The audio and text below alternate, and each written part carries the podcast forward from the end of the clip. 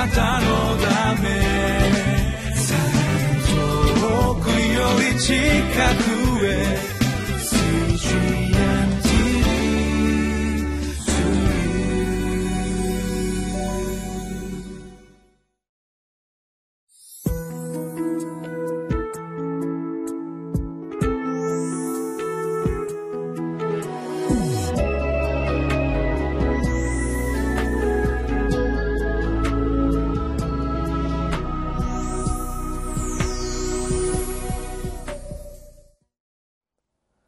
にちは。日本ホリネス教団板橋キリスト教会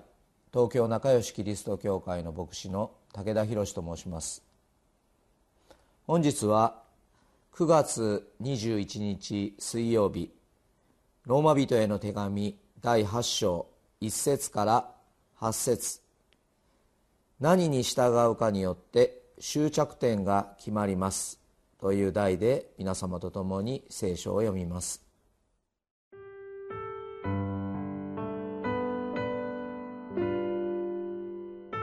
ローマ人への手紙8章1節から8節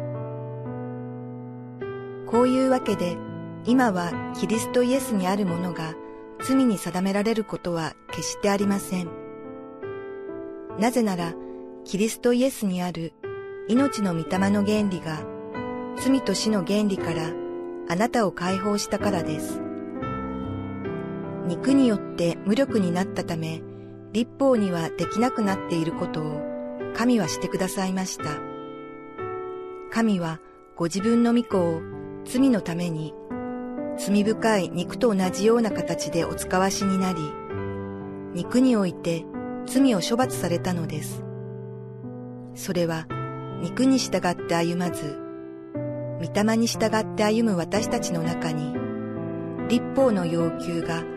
全うされるためなのです。肉に従う者は肉的なことをもっぱら考えますが、御霊に従う者は御霊に属することをひたすら考えます。肉の思いは死であり、御霊による思いは命と平安です。というのは、肉の思いは神に対して反抗するものだからです。それは神の立法に服従しません。いや、服従できないのです。肉にあるものは神を喜ばせることができません。えー、皆様と共にローマ人への手紙を読み進んでおりますが、まあ、多くの人々がローマ人への手紙は、えー、16章の中で、えー、第1章から、えー、11章までまた12章から16章までという2つの区切りで分ける人もいますしローマ人への手紙の1章から8章9章から11章12章から16章と3つに区切ってテーマが分けられていると言われる方々が多いことであります。特に今日から始まりますローマ人への手紙の第8章というところはパウロが今までローマの人々にローマのクリスチャンに書き綴ってきた手紙の一つのまとめのような箇所でありましてローマ人への手紙の8章、まあ、彼はですね手紙を書きながら、まあ、この手紙の内容の中にもその文面の力強い文面、えー、心をですねこの注いで、まあ、全てがそうでありますけれども特にこのことが言いたいと力強く書かれている場所がいくつか出てまいりますがその中でもえ、皆さんと今日読みましたローマ人への手紙の第8章の一節。こういうわけで今はキリストイエスにあるものが罪に定められることは決してありません。この短い一節の言葉でありますがこの言葉の中に込められたこのパウロの宣教の思いといいましょうか。この言葉一つの中にパウロの言いたいことの全てが込められているのではないか。と思われるそのような言葉であります。パウロはよくこういうわけでそういうわけで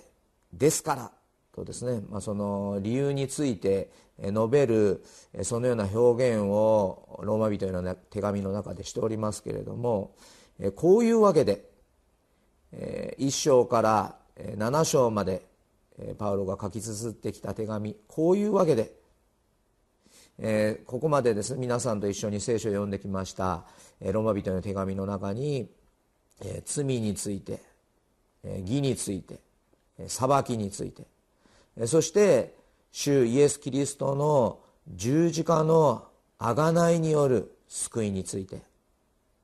えこれらを立法によってではなく信仰によってそれを受け止める時あなた方は義とされるのです。と力強いメッセージがなされてきました。こういうわけでイエス・キリストの十字架の贖いによって救われた者イエス・キリストの十字架の贖いを信じる者は罪に定められることがありません。とそのようにパウロはこのところの8章の一節でまとめの形のような言葉でこの言葉を書いております。罪に定められることがないという恵みについて。私たち一人一人の生涯が罪に定められることが決してありませんというその恵みについて。罪に定められないというのはどういうことでしょうか。私たちの、この後に続く言葉に「えー、御霊の原理命の御霊の原理が罪と死の原理からあなたを解放したのです」という言葉が出てまいりますけれども、えー、罪と死の原理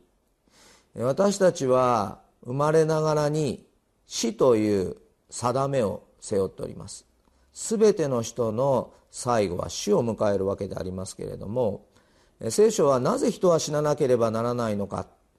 私たちは死という問題を課題を背負っているのか。それは罪の結果である。罪に結ばれた必ず死ぬ命を私たちは持っているということを聖書を通して知ることができます。しかし今やキリストにあるというそのことはですね、え、罪からイエス・キリストの十字架の贖いによって罪から解放された永遠の命を私たちは持っているのである。新しい命を持つものとされたのであるということを聖書は私たちに伝えています。ですから、えー、イエス・キリストにあるものは新しい命罪から解放された新しい命を神様からいただいたのです。とそのように伝えております。そしてその後に書かれています2節からの御言葉はですから私たちは新しい命を神様からいただいたのですから新しい人生を生きるべきです。新しい人生というのは今までは肉に従った生き方をしていましたけれどもこれからは御霊によって生きるものとされたのです。新しい生き方が始まりました。御霊による新しい生き方が始まりました。ということを私たちに伝えております。この6節のところにも肉の思い。今まで神様を知らないで生きていた肉の思い肉の生き方のその終着点は死であるけれども新しい命をいただいた御霊によって生きる生き方の終着点は命と平安ですと。私たちがですねこの今日聖書の箇所を通して新しい命に生きるものすなわち御霊によって生きるものとされているそれが私たちだということをぜひこの御言葉を通してお一人お一人がそのように受け止めていただきたいと思います、えー、御霊による思いとは何だろうか、えー、肉による思いではなく御霊による思いとは何であるか、えー、御霊による思いと言いますのはそれはいつも神様を思いいつもキリストを思いいつも御霊を思い生きる生き方であります、えー、霊的な生活肉的な生活。霊的な生活新しい生活とは神様との深い交わりの中に生きる生活であります。すべてのことにおいて神様との深い交わりに生きる生活こそが霊的な生活。神様との深い交わりを生涯歩み続けていくその先には命と平安がある。そのことをこの時この御言葉を読むひととき皆さんが心の中に覚えていただきたいと思います。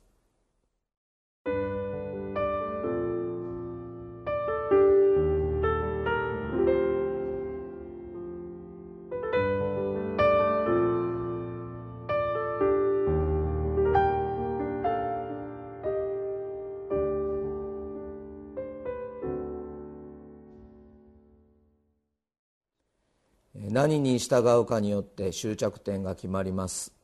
というテーマのもとに今日聖書を一緒に読んでまいりました。何によって従うか。それは神様が私たちにくださっている御霊に従って生きるということを聖書の中から教えられました。御霊によって生きるということは神様との深い交わりを日々このようにして私たちが聖書の御言葉を開いて神様の心を聞くこともそうですしまた神様の御前に静まって祈ることもそうですし時には声を上げてですね神様を褒めたたえ賛美する時もそうでありますけれども全ては霊的な生活神様との深い交わりのことでありましていつもその中で私を救ってくださり私を罪の定めから解き放ってくださった神様の恵みを覚えながらこのお方を褒めたたえながらまたこのお方のお心を聞きながら歩む私たちでありたいということを思います。それこそが肉的な生活。肉的な生活というのはただ欲望や放縦や何か本当に罪深い生活というよりはむしろ神様に対して無関心なそのような生き方を捨てて肉的な生き方を捨てていつも神様との深い交わりの中に自らの身を置いて生きる。その先に永遠の命があり平安があるということを私たち一人一人が覚えさせていただきたいと思います。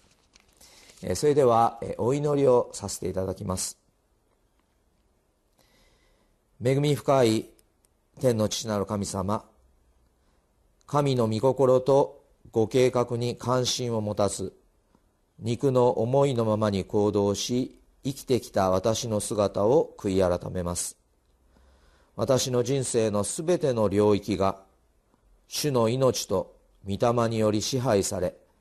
神様を喜ばせることができますように。私たちの主イエス・キリストの皆によってお祈りいたします。アーメン。